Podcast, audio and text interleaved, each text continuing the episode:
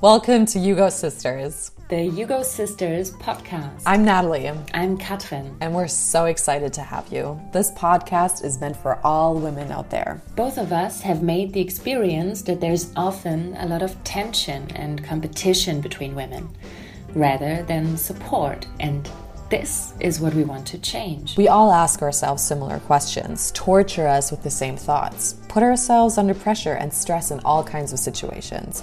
We often think we're alone with this, when in fact, we're really not.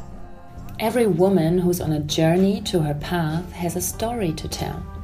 And we can learn so much from one another if we start talking to each other about what it means to be a woman in relationships, in business, or in society and how we can develop a healthy relationship with ourselves in the first place. You Go Sisters is a community for women by women, in which we talk about our topics in an open and honest manner. And yes, sometimes it can get a bit uncomfortable, but that's okay, it's necessary. A place where we learn to support rather than judge, cheer each other on, and listen to one another.